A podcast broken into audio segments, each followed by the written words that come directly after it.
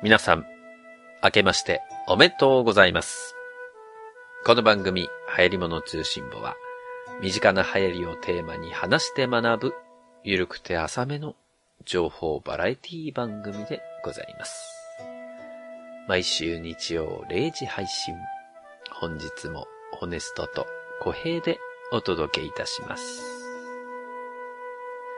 そんなわけで、小平さん。どうも、こうへいです。早いな早いなこのペースでいくかなと思って。流れをぶっ壊すっていうね。早かったなどうも小平ですが、今までにないぐらいの速さで飛んでたな、今。あー、明けましておめでとうございありがとうます。ございます。2022年うーん。1月の放送でございますけれどもね、皆さんいかがお過ごしですか？明けましてね。?1 月2日です、今日は。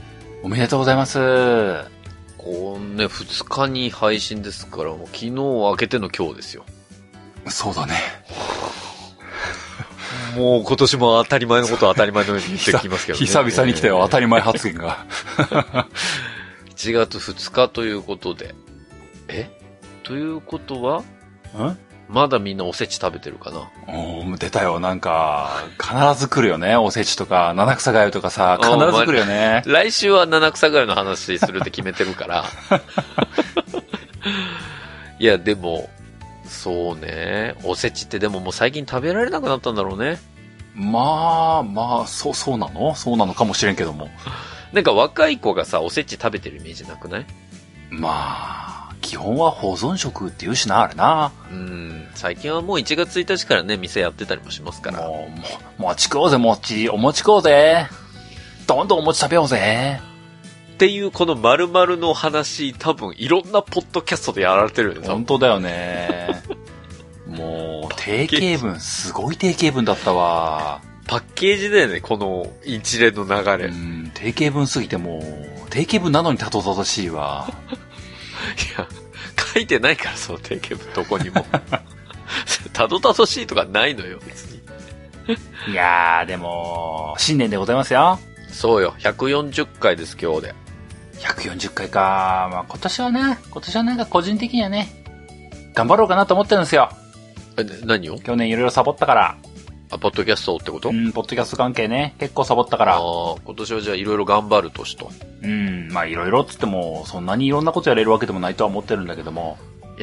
でもね、これ、ちょっと年初だから言わせてもらっていいですか？何ですか？おそらくですけど、うん、ちょっとまだね、本当は年越してないんで、うん、おそらくにはなっちゃうんですけど、うん。去年立てた俺の、この2021年目標、はいはこれやりたいってこう、列挙してるって話をどっかでしたと思うんだけど、い。なんか言ってたっけ？それのね、大半できてないと思うんだよ。おー、お多分ね。なので、ー。なので、ちょっと今年はやりたい。じゃあ願望っていうよりも、あの、一個、このポッドキャスト関係で、はあはずっとこう、やりたいと思っててできてないことがあって、あ、はあはあ、なんでしょうか？あの、コーナーをね、作りたいってずっと思ってたんです。はあ、コーナリニューアルしてすぐの時ぐらいに僕言ってると思うんだけど、多分。ー。なんか言ってた気もするけど、なんだっけかななんかこう、リスナーさんたちから、はあはあ。あなたの周りの流行り物を教えてもらうコーナーみたいな。おー、なんか言ってたね。要は僕と小平さんではさ、もう最近こう限度があることに気づいてきたじゃん。まあまあ最初から気づいていたけど。いやうん、まあそうなんだけど、やっぱりいろんな年代の人のさ、うん。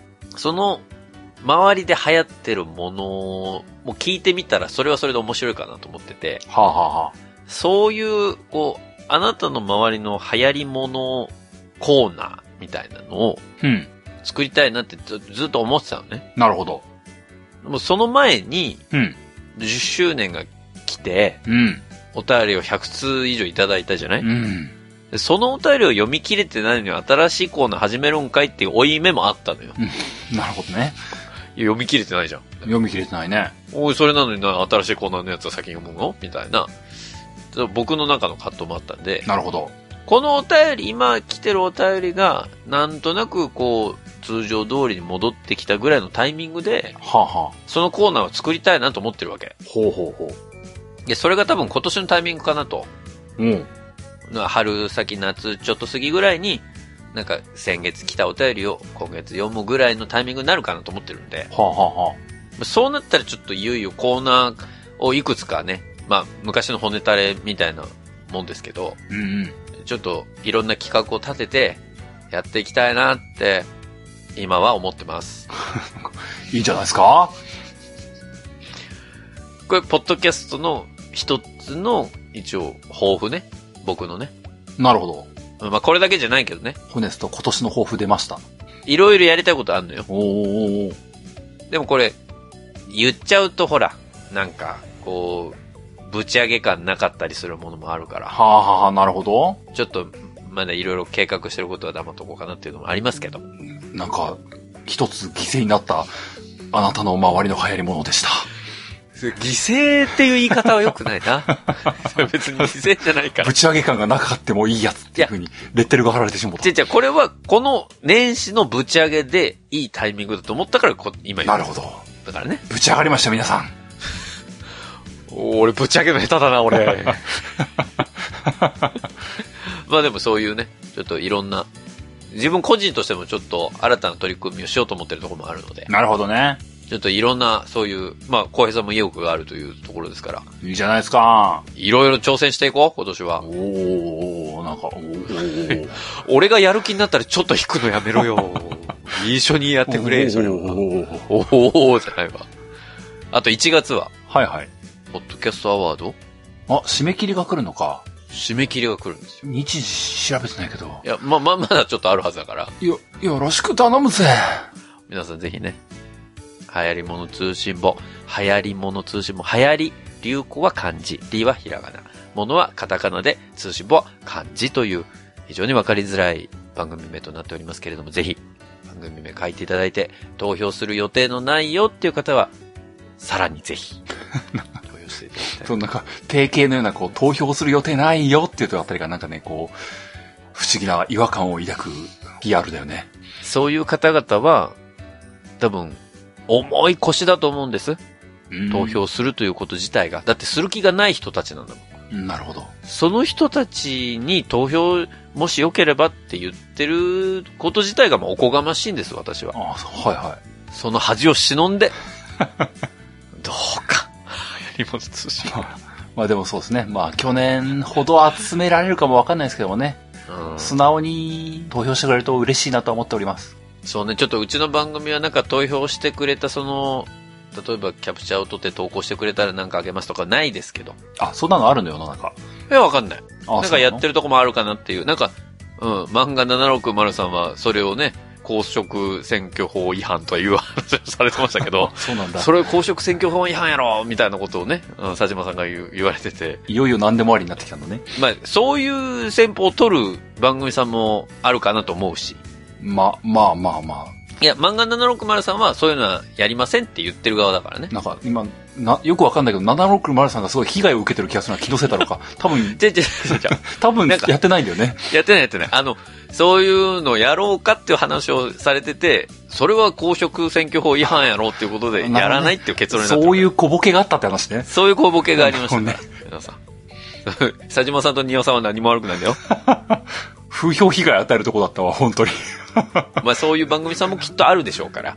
はいはいはい。まあ、皆までは言いませんよ。まああるかどうか知らないけどね。うん。まあ、そういう番組さんが別に違反してるとかでもないんで。まあまあ、ルールが定まってるわけではないからな、確かにな。うちはちょっと、そういうね、投稿してくれたらなんかインセンティブあげますみたいな、大それたことはできないんですけど。まあ、去年のボールペンはかなりギリのラインだったと思うけどな。いや、あれは10周年のやつだからね。いや、言っとくけど、あれは別にそれ狙ってじゃないから。たまたまタイミングがあっただけだから、あれは。まあまあ、マジで周りがどう捉えるかだからな。マジだぞ。おい。マジだからな。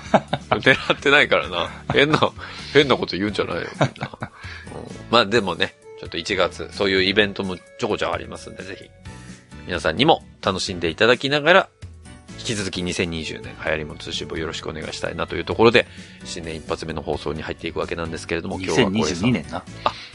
2022年は入っていくわけなんですけれども、うん。小平さん、今日、新年一発目。何をやっていただけるんでしょうか？今日はもう、新年早々、まあ、お約束のようにね。え？短くまとめようと努力をしようかと思いましてね。おっと？あんまり考えすぎない感じで持ってきました。ほう。楽天ポイントの話をさせてください。ほう。今年は、意識を高く、志を高く、下世話な話をしていこうかと思いまして。なんか、相反することのような気がするけどね。今日は楽天ポイントで投資をしようという話をしようと思います。はあ、投資の話ですか。そうです。なるほど。意識を高く、下世話な話をしようと思います。どの方向に向けてるかちょっとわかんないですけど。わかりました。じゃあ早速、本編に入っていきたいと思います。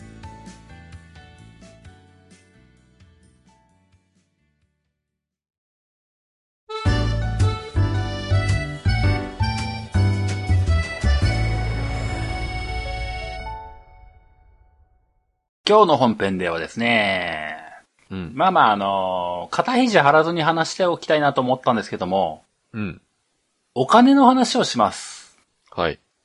日本人はお金の話が嫌いだとよく聞きます。そうなの？うん。うん。だってお金の話あんましないじゃん。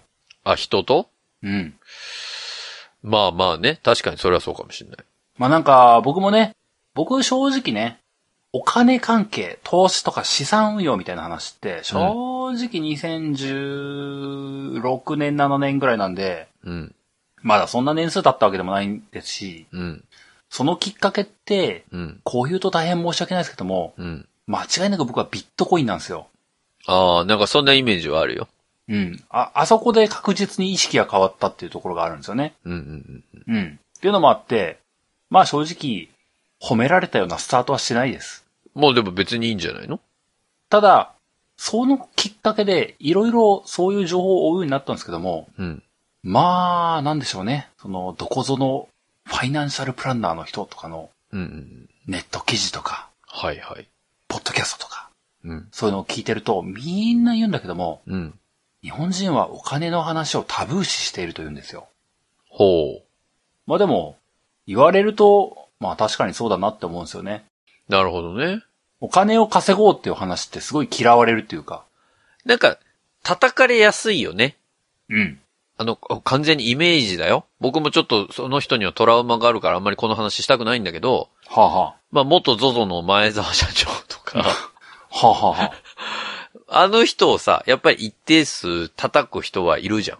うん。なんか、めちゃめちゃお金稼いだし、あの人は。うんまあ今はもう社長退任されてるから、昔ほどではないんだろうけど、ZOZO の社長やってた時に、うん社。長としてどうなんだみたいなさ。うん。まあ詳しくはかけるで聞いていただきたいんですけど、そうだね。そういう声もあるのは分かってるのよ。うん。で、別に前澤社長を擁護するつもりも、その、批判してる人たちを擁護するつもりも何もないんだけど、うん。なんかあれもまさにそのお金の話タブー視みたいなところに結構通ずるものがあるかなと個人的には思ってて、うん。誰かがものすごくお金稼いでると、まあ、妬み、そねみに近いものなのかもしれないけど、やっぱり叩きやすいというか、お前そんな話してんじゃねえよ感がどうしても漂っちゃうというか。うん。感じは確かに日本の中では多いよね。イーロン・マスクに対して誰も何も言わないけどね。まあ、まあそうだね。イーロン・マスクに対しては確かにそうかもしれんけどもな。でもなんか、そういう、僕が見聞きするレベルでは、あの、お金を稼いでる人は何か悪いことをしてるんじゃないか、みたいなん見られ方をするっていうのうん。がするね。多いよねっていうの多を、いまあそういうのをよく見聞きするんですよ。はいはいはい。まあっていうのもあったりもするし、まあうん逆にそのひけらかすみたいな風に見えてくるので、うんお。金の話をすると嫌われやすいというか、そうね。妬まれやすいというか、あるね。っていうような印象あるよねっていうこともあって、うん。今日の話題はあくまでも下世話な話題だと僕も捉えています。うん。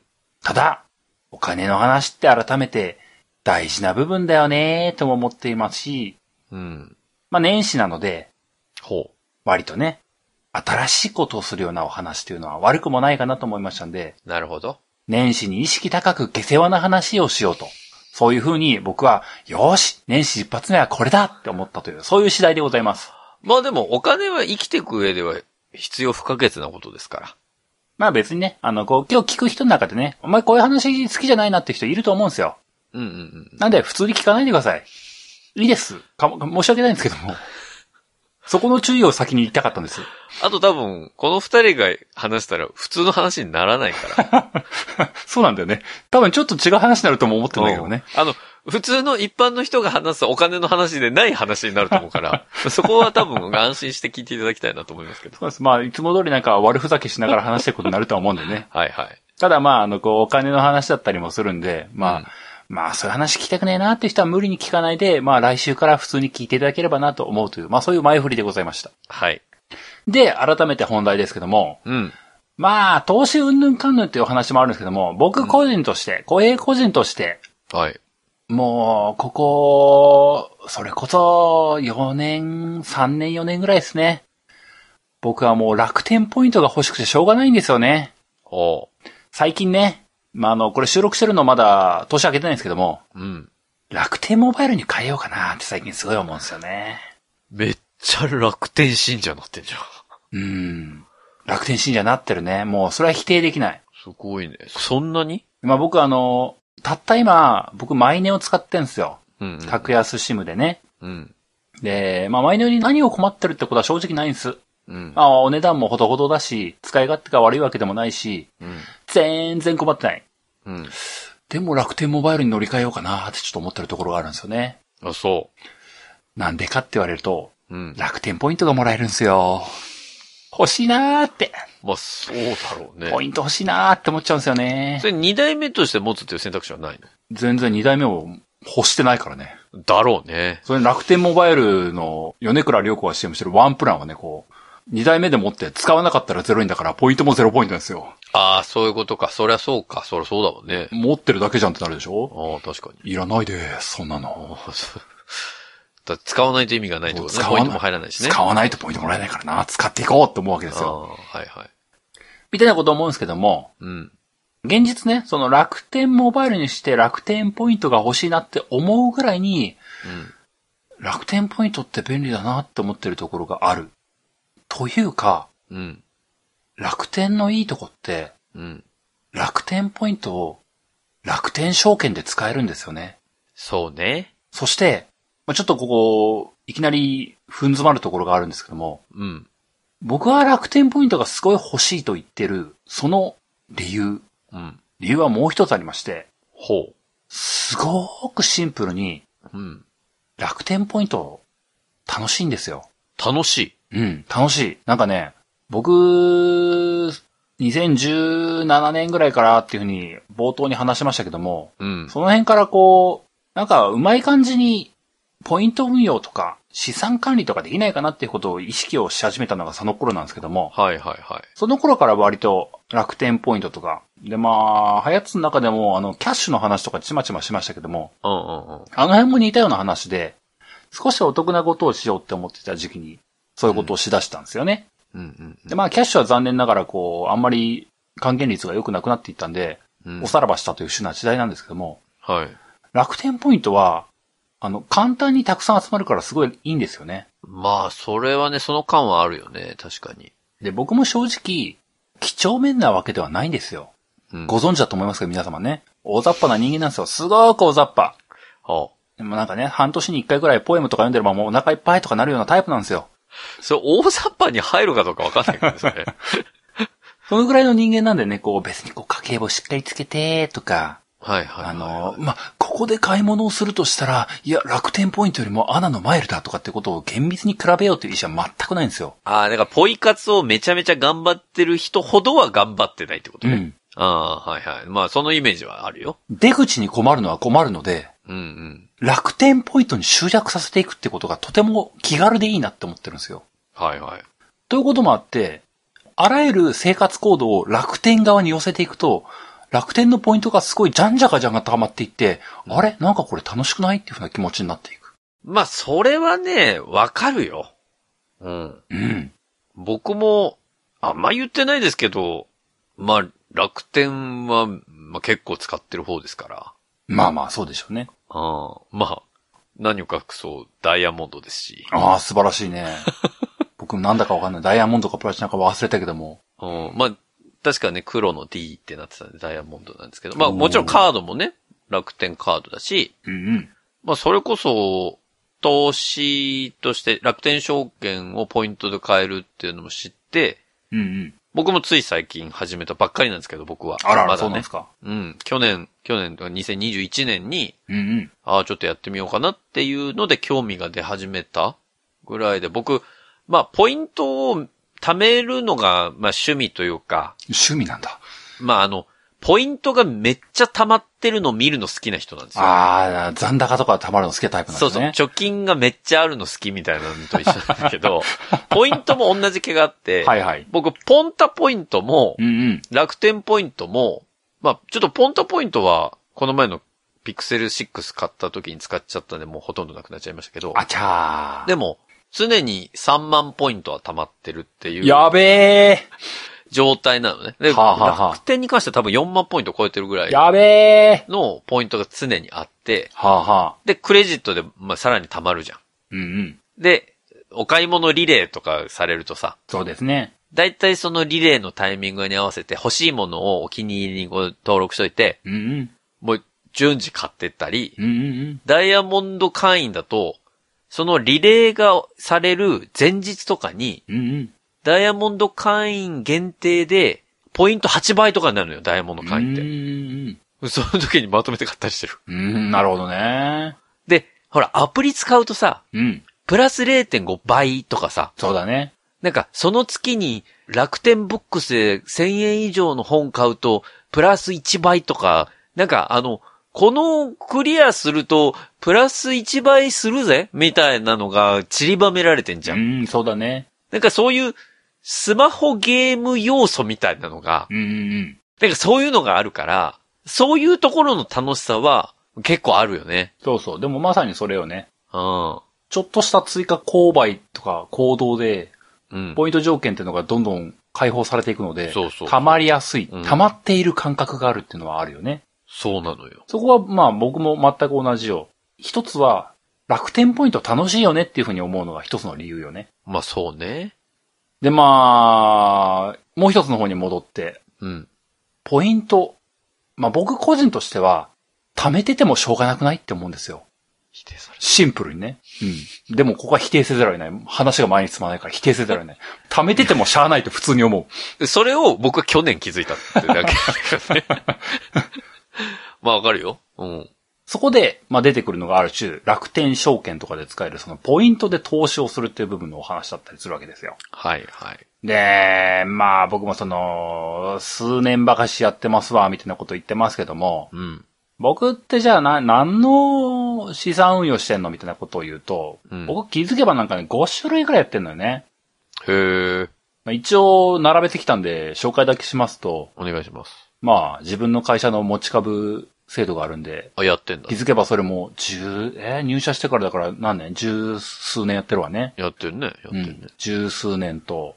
うん。で、あとはもうここ4、5年の話ですけども、楽天証券で積み立て NISA をしてますっていうのと、へえ。ご存知の方がいれば、ウェルスナビっていう、あの、ロボアドバイザー系の投信とか、うん、うん、うん。あとどっかで話した気もするけども、LINE のスマート投資っていうのをやってるのと、言ってましたね。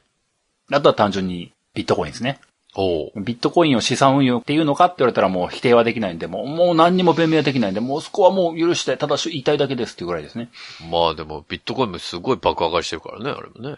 そして、ここで皆様にこう、いろんな突っ込みを受けるのは仕方ないんですけども、うん。僕は楽天ポイントでポイント投資をしたいって言いましたけども、うん実際僕は楽天ポイントを、えー、楽天証券のポイント投資に使っているのではなく、どちらかというと楽天ウォレットを使って楽天ポイントでひたすらビットコインを買っています。複雑すぎて頭が追いつかなかったけど、要は、証券に落とさずに、ビットコインにしてんだ。そうなんですよ。は今はそっちの方が利率がいいだろうっていう見込みでずっとそれやってるんですけども。あ。なるほどね。ただまあ、こういうことをなぜ言い出すかというと、うん。楽天ポイントの吐き口って、ただ物を買うっていう使い方だけじゃないよねっていうあたりがご紹介したかった、それだけなんですよ。ああ、使い道として普通だと、どうしても楽天の市場の方でうん売ってる商品のお金として使いがちだけれども、そうなのよ。まあ、それだとそれで終わりっていう感じになっちゃうけど、運用もできるんだぜっていうことね。うん。うん。なんなら、ポイント買い物に使ってどうすんのって普通に思ってるんですよ。第2の私の否定が入りましたけれども。本当になんか、ええなんか、楽天ポイントの良さはそこじゃないだろうって普通に思うんですよ。いや、でも、それこそ、本当に、もうちょうどいいタイミングでこのね、特集してもらったんだけどさ、うん。去年それに気づいたのよ。私はね、私はね。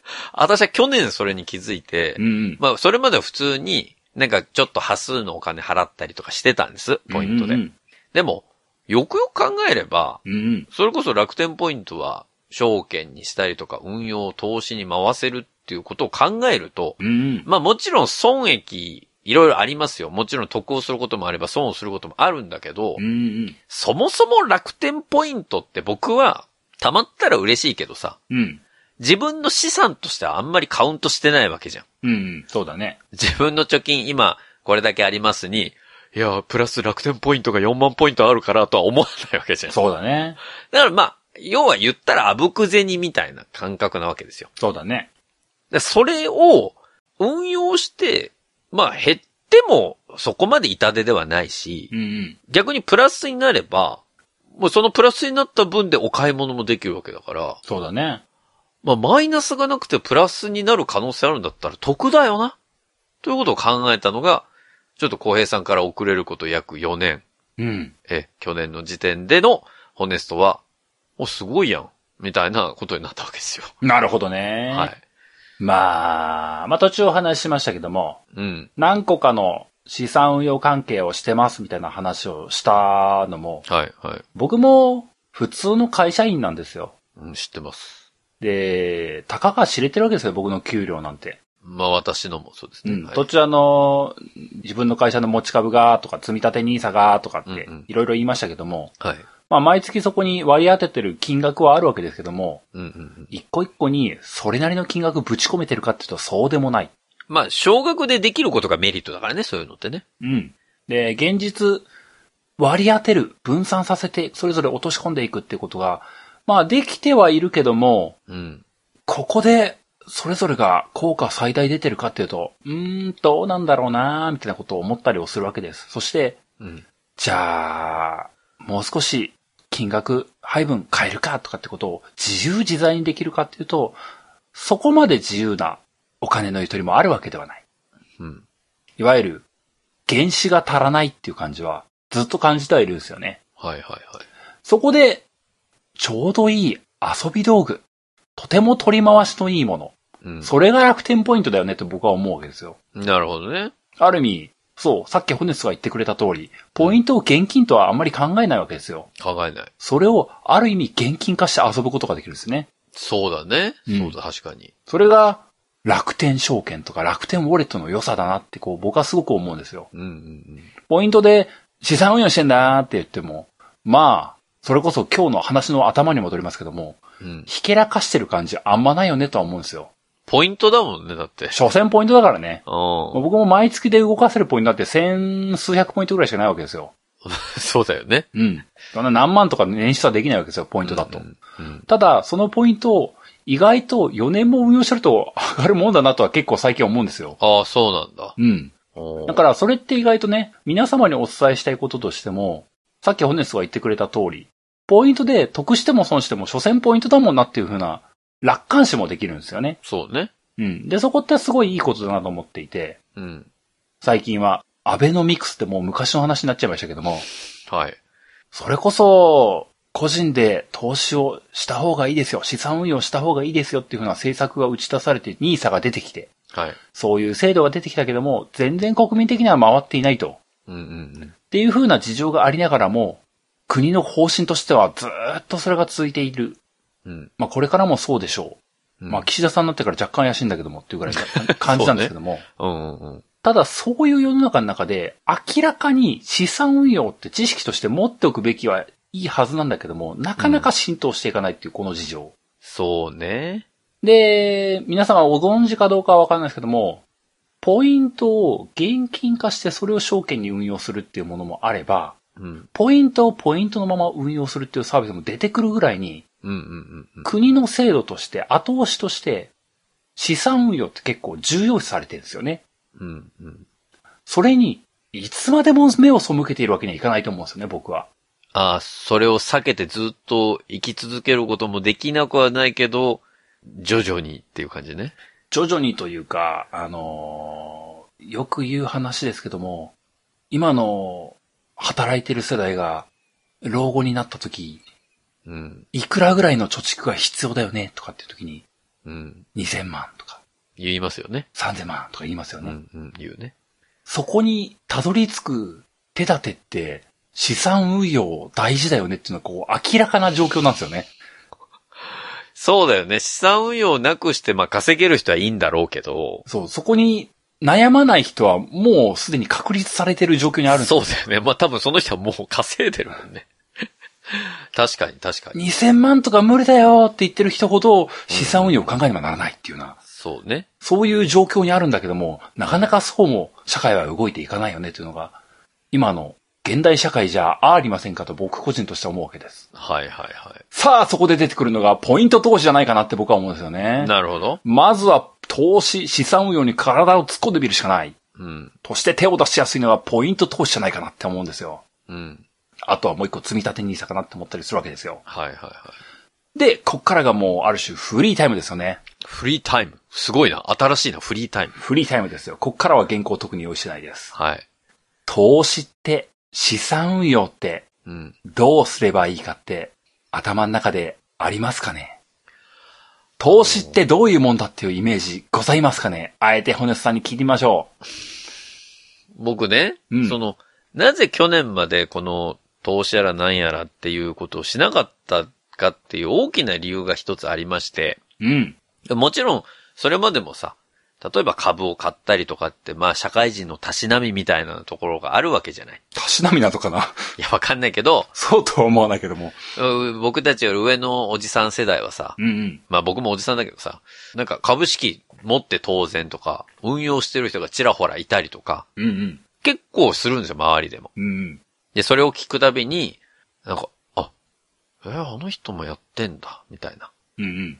で、なんかこう、東証株価指数が下がったりとかさ、トピックスの終値が、みたいなさ、うんうんこの、下がったり上がったりするタイミングでその人たちがさ、俺の株が、みたいなことを話してるのを聞いて、大人だなと思ってたわけ。うんうん。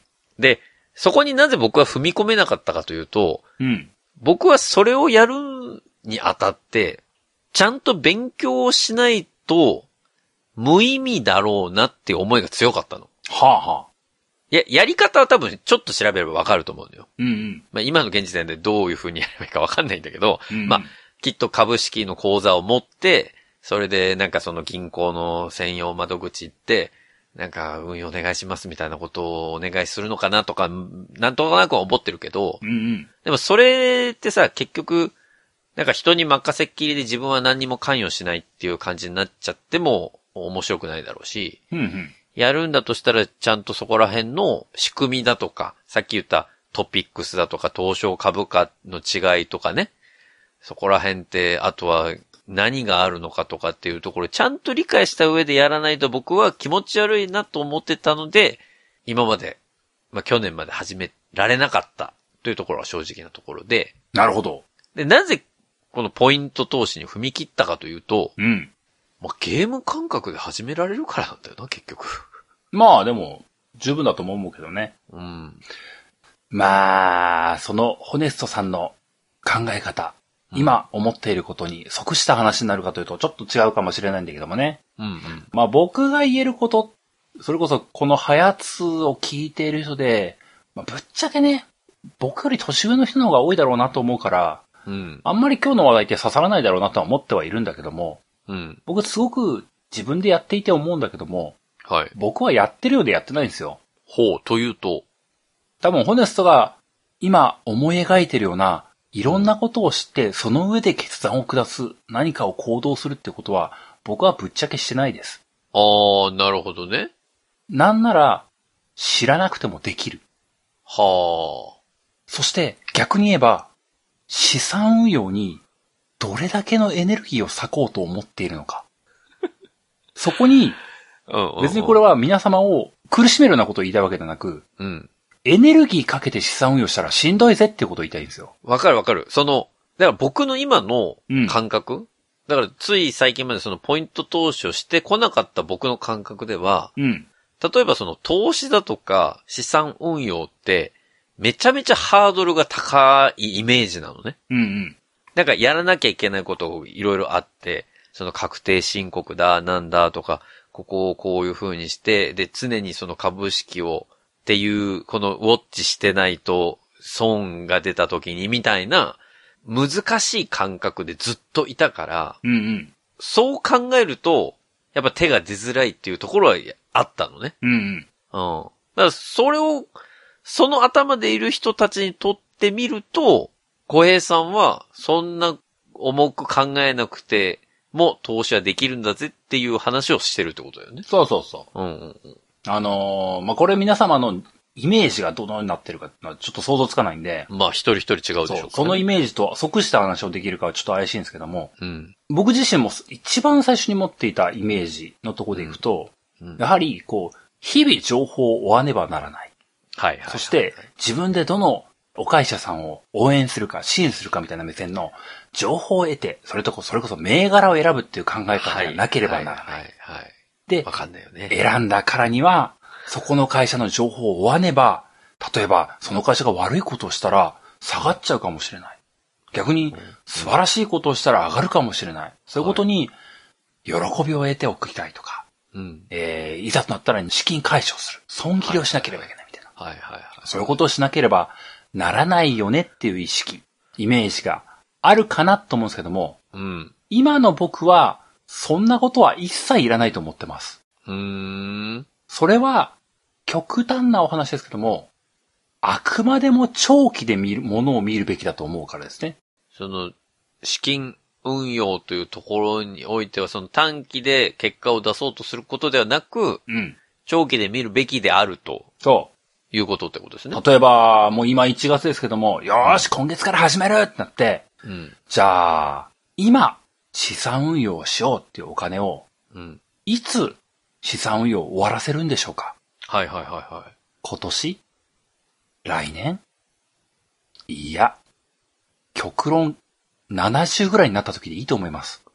ああ、そんな先か。まあ別にね、お金がどこかのタイミングで必要になる。例えばなんだろうな。家を買うとか、そういうはいはいはい大きなイベントがあればそれよりも前に出すってことはあるかもしれないけどもう極端なお話、もう働かなくなった頃合い、その頃に出ればいい。うん。もっと言えば、例えば自分の子供に引き継ごうとか思ったら、もう自分が生きてるうち出さなくてもいいっていう世界もあると思っている。ああ、子供のためにってことね。うん、そう、そういう目線もあるような話だと僕は思うんですよね。確かにね。で、そういう風に目線になった時に、うん。たった一つの会社を見るってことは現実不可能だと思うんですよ。まあそうか、そう考えたら、そうね。例えばですよ。例えば、ちょっと癖のあるデザインチームの長がいる会社。あの会社、登ってるよな。うんいや、絶対これからどんどん登るよ。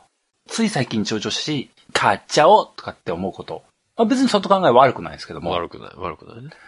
じゃあ、その会社5年後どうなってますか？わかんないわね。それは別にネガティブな意味もなく、わかんないじゃない、普通に。わかんない、わかんないね。どんなに先見の明がある人もわからんのですよ。うん。で、わかるために日々情報を追わなきゃってふうに話がなるわけですけども、うんそうね。そう、そのイメージだわ。それはお疲れになりますよ。だからなんかさ、変なイメージなんだけど、うん。株とかのイメージって、やっぱデイトレーダーのイメージなんだよね、多分。そうだね。やったことない人の一般的なイメージで、その画面が6個とかさ、8個ぐらいさ、目の前に、なんか SF の世界みたいな画面がいっぱいあってさ、うんうん。だからピーピーピーピーカシャカシャカシャ、売り買い、ふう、1億儲けたぜ、みたいな、うんうんうん。そんなイメージを持ったまま自分の株式のことを考えるから、でもそこにギャップが発生してるってことだよね、きっとね。うん。本来の普通に働いてる人が資産運用をしますっていう時の株とか投資っていうのは、なんか、それをめちゃめちゃ間延びさせたぐらいの感覚でいいよってことなんだね、きっと。で、まあ、もう一個というか、一つの銘柄、うん。デザインチームのはいはい。長がすごく目立つ、最近、上り調子のお会社。うん。そのお会社が大好きだから、そのお会社のやつを買おうと思う。別にそれは否定しないですけども、うん。僕個人としてはお勧めしないです。あ、だからそこはいろんな会社で分散させて投資をした方がいいと。と、極端なお話ですけども、たった一つの会社を、うん。これは伸びるぞって見初めてはい。買う。それは一個の方法だとは思いますけども、うん。じゃあその会社のことを5年先、10年先、20年先信じられますか？そうよね。どうしても何があるかわかんないじゃない。わかんないよな。アイドルもそうだもんな。そう。じゃあそれを1個じゃ怖いから、じゃあ2個にする？ケンちゃんっていう会長が頑張ってる、あーから始まってまーで終わる、もともとはプラスチック製品めっちゃ頑張ってた一つ。しかない、もう、それ言えや。ありそうやまで言えやあの会社にしちゃうとか言って2個目を買ったとして、うん。その会社は20年後どうなってますか？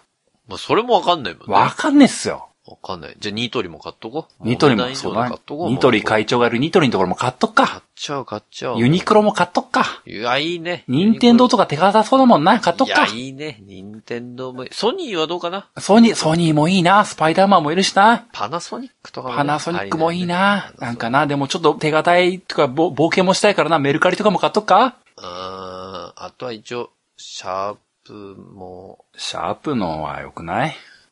置いとこうか。置いとこう、置いとこう、置いとこう。なんかな、なんかな、うんなんかすごい除菌されてる感じあるけど買な。ってやれ、そこは。そこは買ってやれ、シャープ。一番に買ってやれ、そこは。やだよ、もう。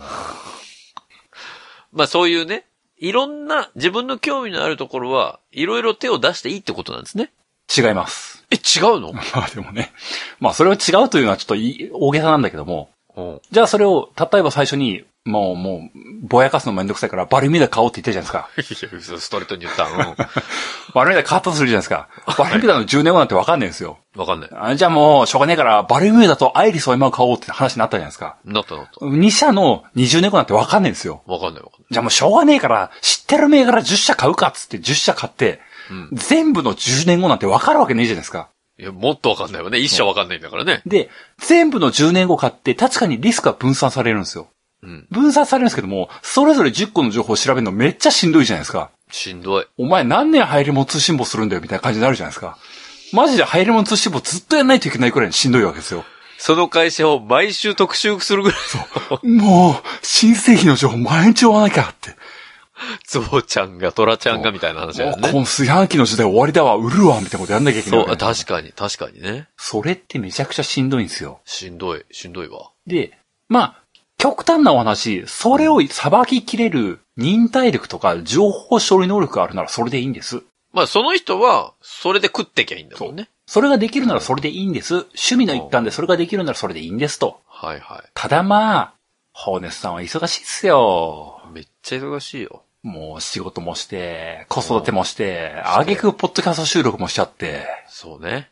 その上で、なんか、人のウーバーヒーツのな、配送の手伝いとかもしちゃったりもするわけで。すいません、もしもし。あ、ちょっと、マンションが見当たらないんですけど、あ、え？あ、すいません、これ全然場所違うんですけど、みたいなね。あるよね。そんなことしてたら、10社20社の株価なんて追ってられないわけですよ。その電話してる最中に株価下がる可能性あるからね。マジで。ですよもうなんか、メガネ屋がインサイダー取引したらしいんですけども、みたいなこと言われてな。おい、特定のとこ叩くなよ、おい。え、でもそういう予期せぬことが普通に起こるわけですよ。まあ、わかんないですからね、誰にもね。うん。うん。というのを追うことは僕個人的には不可能だと思うんですよ。そうね。波の生活していれば。うん。ただ、一方で、そういうイメージって強くないって思うんです。資産運用において。強い。めっちゃ強いわ。そのイメージあるね、株式投資において。はいはい、はい。でも、現実僕はそれって、なんか、労力に見合わないなって普通に思っていて。はい。一生懸命追ってるのに、うん。自分の一存でその株価をどうにかできるわけではないからね。わけでもなく、ただただリスクを晒してるだけに感じるんですよね。確かにね。まあ意外とそのなんか知らない人が多いっていうのは大げさかもしれないけども、うん。もっとシンプルなやり方でいいじゃないっていうのが、まあ名前こそ多分知ってる人は多いと思うんですけども、インデックスファンドってやつだと思うんですよ。ほう。で、なんなのそれって言われたら、まあ日本で言うと日経225とか、日はいはいはい。経平均っていう方が多いのかな。ああ、日経平均よく聞きますね。っていうのって、何なのっていうふうに言ったら、日経225とかでいくと、うん。その225って何って言われたら、日本の225社を対象にしたほう。日経の平均の金額、ほ日本の会社と、さっき挙げた会社たちの株価の平均金額の集合体というか、う。はいはいはいはい。そこに即した資産運用プランっていうものがあるんですよね。なるほどね。なので、自分で好きな10社とか20社を選んで、それを個別に買って、それを1個ずつチェックしてって疲弊するのではなく、うん。ある種、日本の有名企業225社全部みたいなものを対象にしたものはすでにあるんですよ。はあ、じゃあ、その一社が仮にうん。ドカーンってなったとしても、うん。平均だから、その一社にすごい、こう、追っかけてっていう時の、もし何かあった時の、その痛手よりも、うん。全然軽いのがその日経225なんだ。そうそうそうそうそああ、なるほどねう。う。ん。だからある種、日本という国の資産が、ある種もう GDP とかそういう話だったけど。はいはい。これが上がっていくという方針であれば、もう全体が上がっていく。はいはっていうような形になるので、い。うん。自然と平均的に上がりやすいっていう状況がある。だからまあ国全体のやつを買ってるみたいなもんなんだ。そうそうそうそうそう。国の良し悪しみたいな、良し悪しっていうかその国の景気を基準として自分のその資産運用をしますっていうプランがあるってことね。そうそうそうそうそそれはさ、う。うん。まあ僕たちはよくニュースでその日経とかさ、うん。聞きますけど、それ、例えばこの国、ね。うん。まあアメリカでも他の国でもいいんですけど、この国僕好きで、うん。この国これからもしかしたら好調になるかもしれんみたいな、その国のそれぞれの平均株価を買うこともできるの？あるある。そうなんだ。まあ現実僕日本のは持ってないしね。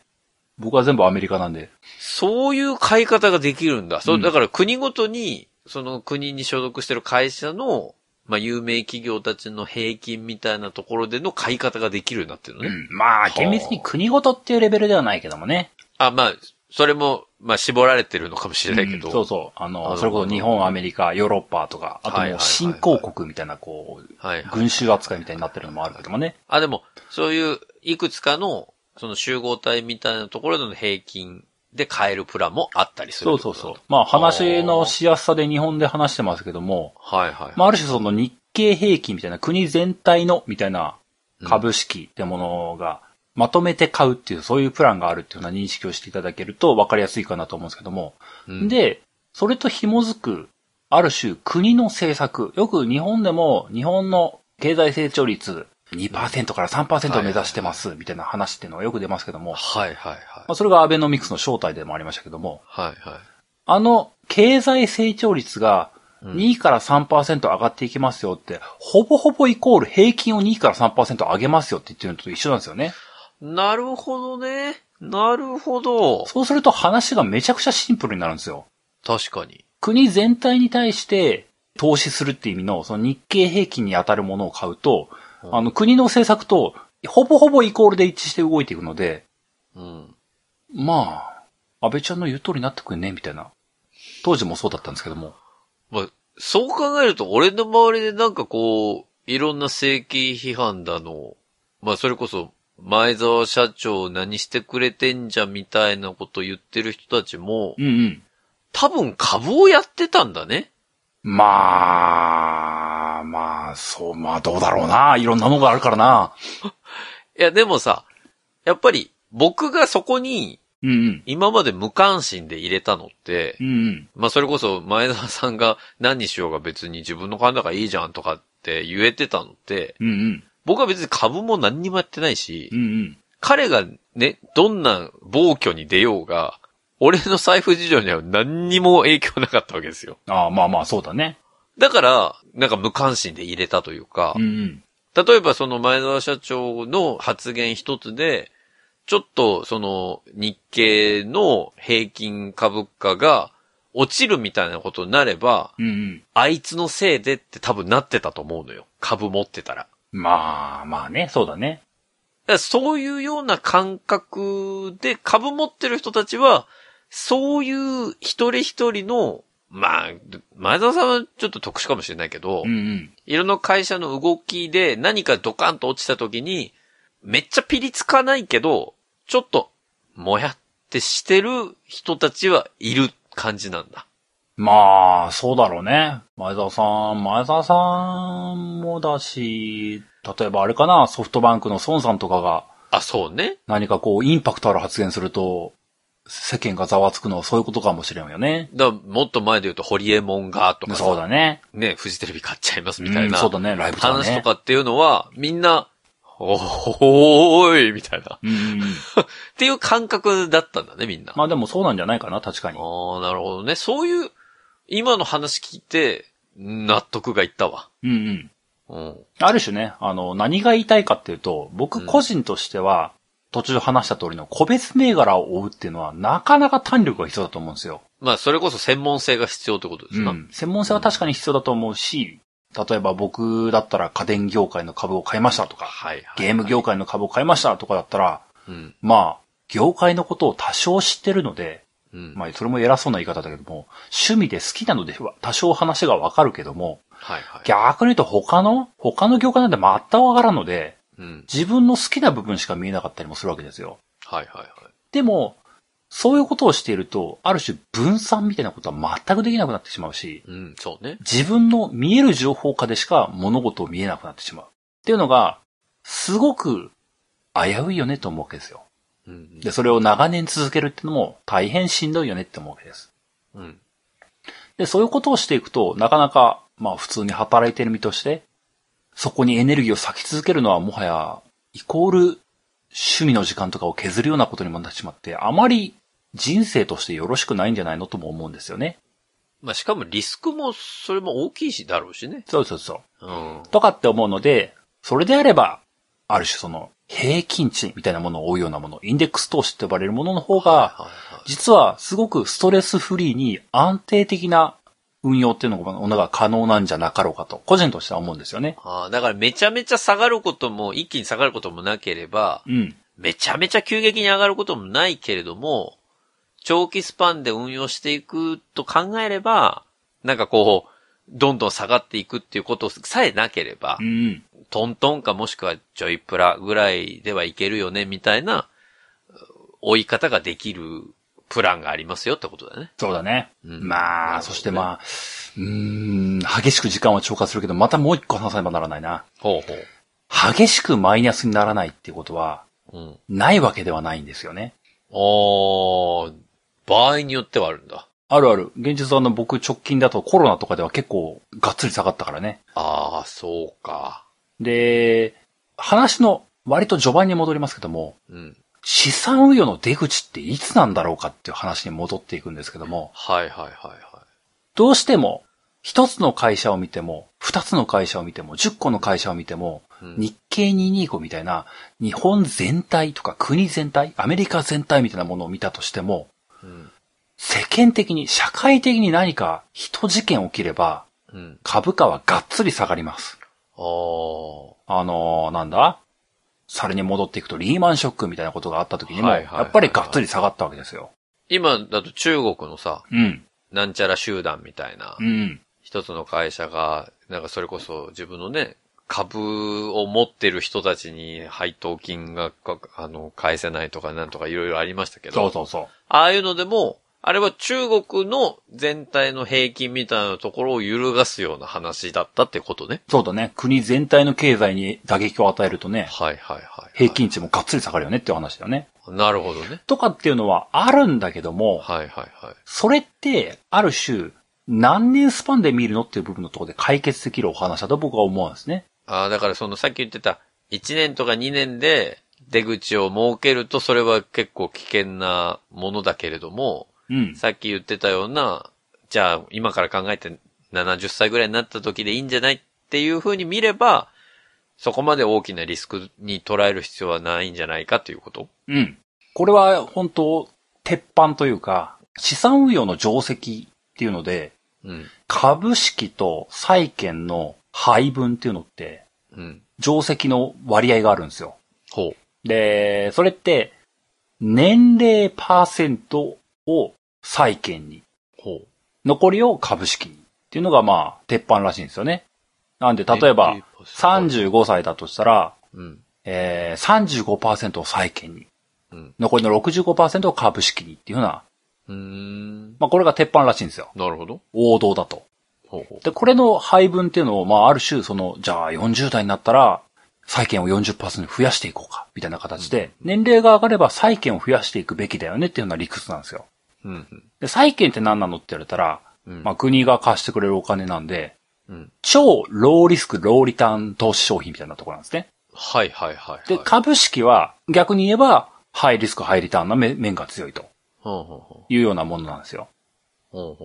で、それが、年齢が上がったら、債券が多めの方がいいよっていう。ああ、じゃあ徐々に安定的な割合を増やしていく運用が良いとされてるってことだ。あで、ー資産運用の基本的な考え方って、やっぱりその、働けなくなる頃、要はお金を、はいはい資産運用で築いたお金を使い始めるよねっていう頃に、うんその時にプラスになってれば勝ちなわけですよ。途中経過なんて関係ないんですよ。まあね、人生ゲームみたいなもんだよね。そうそう。だから、なんでしょうか、あの、リーマンショック、サブプライムローン問題とか、コロナとかっていうふうな、まあ、まあ、10年、20年もすれば、何らか事件、大事っていうのはありますわな。はいはい。その時に、たまたまマイナスになってるってことが、最大のデメリットなわけであって、そうね。その時に、まだ使わないよっていうふうな頃合いだったら、うん。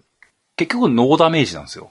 まあ、言ってしまえば、うん認識はち違うのかもしれないけど、その時にものすごくマイナスになってるのは一過性なものであり、そうそうそゆくゆくは、その、ドーンと落ちた前のところまで上がってたわけだからう。、うん。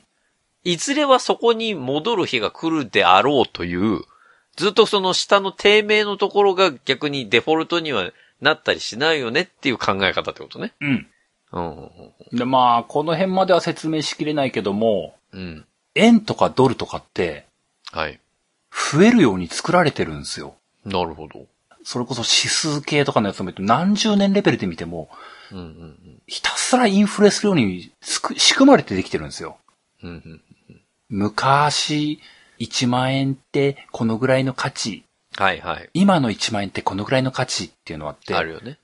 変わっていくみたいなのって、テレビのワイドショー的なネタで多いですけども、ありますね。基本的に昔と今だったら、うん。今の方が価値が薄らいでるもんなんですよね。はいはいはい。そうね。その額面だけで捉えれうんばそうね。うん。時間が経てば経つほど、その時投資していた金額っていうものが増えていくように、円やドルは設計されてるんですよね。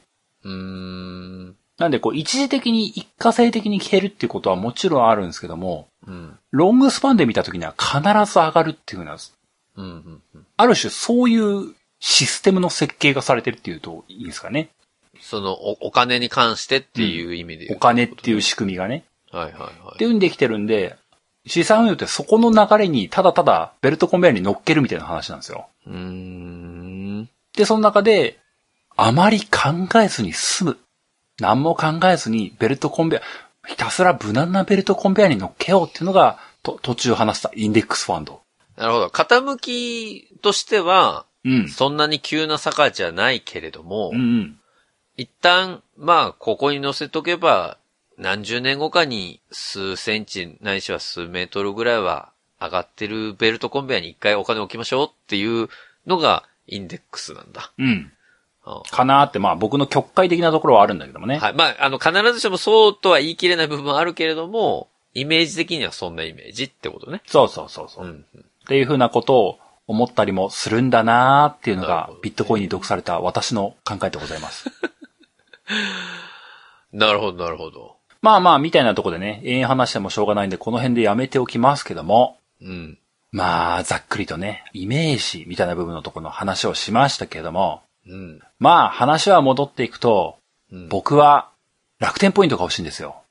はい。でも、今日話をして、うん。皆様、すでにお気づきだとは思うんです。ほ僕はポイントが欲しいんじゃなく、う。うん。ただただ資産運用がしたいんですよ。うん。で、極端なお話、今日お伝えしたかった部分としては、資産運用って難しいよねって思われるような気はするんだけども、そんなことはないなと僕は思っていて、うん。うん。世の中的には難しいイメージとか、デイトレーダーとか、はい。FX みたいな、うんある種、あの、スピード勝負、情報戦勝負みたいなところがあるようなイメージはありますけども、はい。実際はそんなことなくて割と本質はシンプルだと思っていて、なんか理解すべきポイントっていうのはすごく少ない気はする。というのが僕の感覚なんですね。抑えておけばいいポイントっていうのはそこまで多くないよってことね。うん。うん。なんかそのね、それこそ、いろんな資産運用系の情報誌とか、情報サイトとか、そういうのを見ると難しいことが書いていますよ。うん。でも、知るべきことはもっとシンプルな部分だけでいいんじゃないかなと思ったりするわけです。なるほどね。うん。で、ある種、お金が減るかもっていう風なリスクに対するうん。心構えの話だと思っていて、はいはいはリスクはあるのはもちろんその通りなんですけども、対処法を知っていれば、心が決まるというか、怖くなくなるんですよね。い。ああ、まあ、ブレなくて済む。さっき言ってたその、たとえリーマンショックでう、ん。一時的にドーンと下がった時があったとしても、うん。いや、これはそもそも何十年スパンで運用するつもりのものだったから、うんうん。ここでドンと下がったものに対しては、別に僕の方針はそんなにブレてないよっていう心構えで入れるってことね。そうそうそう。うん。ふーんってくらいで見れるんですよね。まあ、下がったけどなぐらいでいけるんだ。まあ、他の人だとさ、うん。あ、俺の株式がみたいな のをたまに見るからまあ世の中どこまでそういう人多いのかわかんないけどもね。いや、でもさ、その、僕ちょうどリーマンショックの時期ってう、んうん。社会人になる直前だったのね。そうだね。もう、その会社は決まってましたっていうタイミングで、まあでもリーマンショック起こってっていうタイミングだったから、まだその時大学生でさ、うんうん。周りにそう、社会人だけど、エキストラやってた人たちを見てたのよ。はいはい。で、その人が、ある日エキストラに行ったら、普段はさ、仲良く喋ってんだけどさ、うん。突然、なんかもう下を向いてずっと座ってるの。いや、どうしたんだろうなと思って、でも話しかける雰囲気でもないからさ、はあ、はあはあ、いや、なんかあったのかなと思って、その周りの人に聞いたら、どうやら FX をやってて。尋常じゃないぐらいのマイナスになったと。まあ、あの時ってそうだったじゃん。そうだねちょうど。もう笑い事じゃないんだけどさ、その男の本人からしたら、もう本当にあれでこう命を絶つような方もいらっしゃったからね。当時は。うんでもそれぐらいのインパクトのあることだったんですよ、リーマンショックって。でも僕はもちろんその時学生だからう、んうん。まあもちろん投資もしてないし、FX なんてまあね、やる土壌もなかったからさうんう、ん。わかんなかったんだけど、もう、あからさまに凹んでんのよ。もう自分の資産、マイナスになったんじゃないかっていうぐらいの、まあ、先物やるとそうなっちゃうよね。そう、凹み方をしてたからう。う、ん。そういうの見てるから、やっぱり、怖いイメージがすごいあったのね。まあね。そのまあそれもまた真理だからね。間違そうってはいない。し資産運用っていうものに対しての怖さがどうしてもあるというかさ、うんうんちょうどその社会人になる直前にそれを見ちゃってるから俺は。いや、投資はもう手出したらいかんみたいな。はいはいちゃんと勉強をしないと、やってはならぬものだっていう印象がそこでついちゃったイメージがあるわ。はいはい。でも、そういう意味で、この10年ちょっとで、うんうん。それがちょっとこう、誘拐してきたというか、自分の中の気持ち的に。うんうん。なんか、あ、そんな、こう、バチバチに勉強してなくても、なんだろう、もうちょっと気楽に始められる投資もあるんだと。要は、もちろんそういう側面があるものはあると思うんだけど、今でも。まあ、なんだろうな。なんかそこで現物と先物の話をしろって言われたらまた長くなるからできないんだけどもね。そうするとね、多分その話は流行り物通信簿じゃなくなっちゃうから。うんまあでも、あれだけどね、その、先物って言われるものをしない限りマイナスにはならんだけどね。うん、まあまあだからそこら辺はさ、だから俺みたいな知識レベルの人だと、うん。わかんないんだよね。先物だなんだっていう。まあまあ、それはね。それはそうだと思いますよ。だから、そういうのも分かんなかったとしても、うんうん。そのリスクをあんまりかけずに、まあもちろんリターンも、それは少ないのかもしれないけど、資産運用をする方法もありますせっていうお話ってことだよね。そうそうそう。うんまあまあ、その、よくその、まあ、そこの話だけ最後にちょっとだけ拾うとね、うん。ある種、その先物って言われる FX とかデイトレーダー的な部分の要素に近い部分のところは、うん。まあ、僕もなんかあんまり怒られたくないから言いたくはないんだけども、うん。よりギャンブル的な側面が強まっていくんですよね。はいはい。でもイメージはそんな感じだわ。うん、まあ、ビットコイン触ってるやつがそんなこと言うなって言われたらそれまでなんですけども。うん。まあ怖いからね、ビットコイン。うん。まあでも、まあ僕もビットコインもあくまでも現物でしかやらなかったりもするんですけども、うんうん。ある種その、自分が持っているお金以上にマイナスを生むっていうことができる方法っていうのが地獄を生む可能性がある要素なんですよね。はい。でもそれをそもそもしなくていいんですよ。自分が持ってる範囲のお金でやりゃいいってことだよね。うん。うん。で、それでリターンが少ないってことはないんですよ。うーん。そういう目線の話ではないと僕は思なるほどね。う。うん。それがある意味、長期投資っていう資産運用の基本だと僕は思うんですよね。うん。まあだから自分がかけたお金に対する見合ったその利益だったり損だったりっていうのがついて回るけれども、うんうん。でもそこがめちゃめちゃその、じゃあ利益が出た時に、まあこれぐらいかっていうものでもないよってことだね。そうだと思うな。僕も4、5年でやるレベルでは、もったより出んなって思ったもんね。ああ、やっぱそうなんだう。ん。なるほどねうんう。ん。とかって思ったりもするんでね。まあ、怖いっていう風なイメージが取れたかというと、そうでもねえだろうなとは思ったりもするんだけどもね。うんまあ、今日話すことが全くできなかったんだけども、僕から最後にお伝えしたいこととしてはね。うん。まあ、この番組ね、多分ね、どっちかっていうと僕より年齢が上の人の方が多い気がするんで、その人たちには何も言うことはないんですけども、はいはい。僕よりも年下の人が聞いていればね、その人たちにはちょっとお声高にお伝えしたいことがね、おい。今月から積み立て NISA を始めろ。神の予言みたいなの来たけど、今。もう今、今すぐ始めろ。なんでなんで？1月中に始めろ。今月？今月からも。今月から積み立て NISA 始めろ。何も考えずに。何も考えずに始めろ、もこれ、新手の詐欺とかじゃない？大う。丈夫？今回の。絶対にその方がいい。積み立て NISA は早い方がいい。絶対にいい。あ、そうなんだ。うん今すぐ始めろ。積み立て NISA ね。始めたら、リプライください。褒めてあげよ褒められたい。なんだそれ？う。以上でございました。はい、ありがとうございました。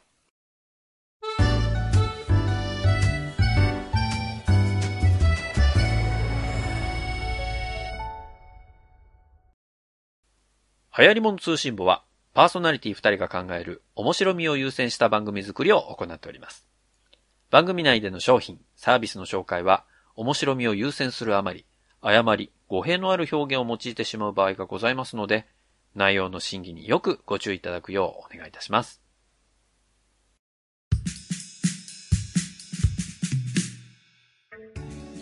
はい、エンディングです。まあね、資産運用の話をしましたけれどもう。ーん、楽天ポイントの話いらなかったな いや、今回の主題やん。やっぱりないや、なんかやっぱりなちょっと、今回のちょっと。おふざけ要素に楽天をぶち込んだんだけどなちょっと余計だったな。結果として余計だったな。いや、でも、ちょっと余計だったところ大変申し訳ないんだけど、僕がその投資を始められるきっかけだったのはやっぱりポイントなんだよね。うんうんそこは間違いないと思っててうん。う、んうん。その、投資にいきなり自分のお金で踏み込む勇気がなかった僕がさ、うんうん。ちょっとやってみようと思ったのは、自分のお金じゃないって思えるお金っぽいもので運用ができるからなんだよ。はいはい。そこは間違いなくて、で、そのポイントを運用してみて、自分にセンスがあるかないかの判断ができるかなって思ったのも確かなのね。なるほどね。で、そこでさ、まあもちろん、蓋開けてみてね、そのポイントで買えるものって、そのインデックスだったりとか、その、どこどこの、そのファイナンシャルプランナーが選んだ有名銘柄5つをまとめて買えますみたいなさ、その楽々プランみたいなのがあるじゃないはいはいはい。で、そういうのを選んどきゃ、まあ大体間違いないっていうのをそこで初めて知ったわけだからう、んうん。そういうことがあることすらも知らなかった僕が、そういう世界にちょっと興味を持って始められた。で、あ、そういうものもあるんだっていうことを知れたのは、そこについてはやっぱり LINE の証券とかさ、うん楽天ポイントの、まあ、功績とまではいかないけど、その意味合いっていうのは僕の中で結構大きかったんだよね。そうだね。うん。だから、そういうのに興味あるけど、ちょっと自分にそもそもセンスがあるのかっていうところがわかんない人は、まずはポイントで始めるっていうのはすごく僕もお勧めするし、なんか、そういうのでね、また広がる世界というか、自分の中で、あ、こういうのもちょっと興味あるからやってみようかなって、また広がることもあると思うからさ。そういうのにすごくいいなと思うしね。そうだなうん。聞いてる人みんなとにかく今すぐ LINE 証券の口座を開こう。あ、今回 PR じゃない開いたらすぐさま積み立て NISA 口座に変えないとな。あれ結構時間かかるからな。急がないと1月中に開けるか分かんないぞ。1月中に積み立て NISA をやるべきなんですね。そうだぞ、毎月33,333円引くんだぞ。それでちょうど上限だ。えー、ちょっとじゃあやってみようかな。まあ3万3000まあいかなくてもいいんだよな。まあ、まあ無理のない範囲だな。月1万円でも5000円でもいいですわ。自分のね、運用できる範囲でやっていただまずは始めてみる。そしてね、それでまあ、1年ぐらいほっぱらかしとくな。あれなんかちょっと、プラマイ出てんなってことがわかるからな。なるほどね。そこからだと思うだ。おじさんはそう思うよ。やってみなきゃ身にならんからな。そうね。なんかやってみるってことは重要というふうに思いましたけどね。でも今日の話聞いて、なんかすごく自分の中で腑に落ちた部分も結構あったりしたのでね。うん、うん、皆さんもそういうふうに感じられたことが多いんじゃないかなというふうに思いますのでね。私もちょっと今日ので積み立て NISA 買ってみたいと思いますという方は お便りぜひお送りいただければと思いますよ。えー、お便りは番組ホームページのお便りフォームからお送りください。番組ホームページは入りも通信まで検索するとアクセスいただけます。また、ツイッターをご利用の方は、ハッシュタグハヤツを使ったツイーも募集中です。皆さんからのメッセージお待ちしております。えー、そんなわけで、入りも通信簿エピソード140は以上でおしまいです。また次回お会いできればと思います。お相手は私、オネストと、小平でした。さあ皆さん次回までごきげんよう。さようなら。また来週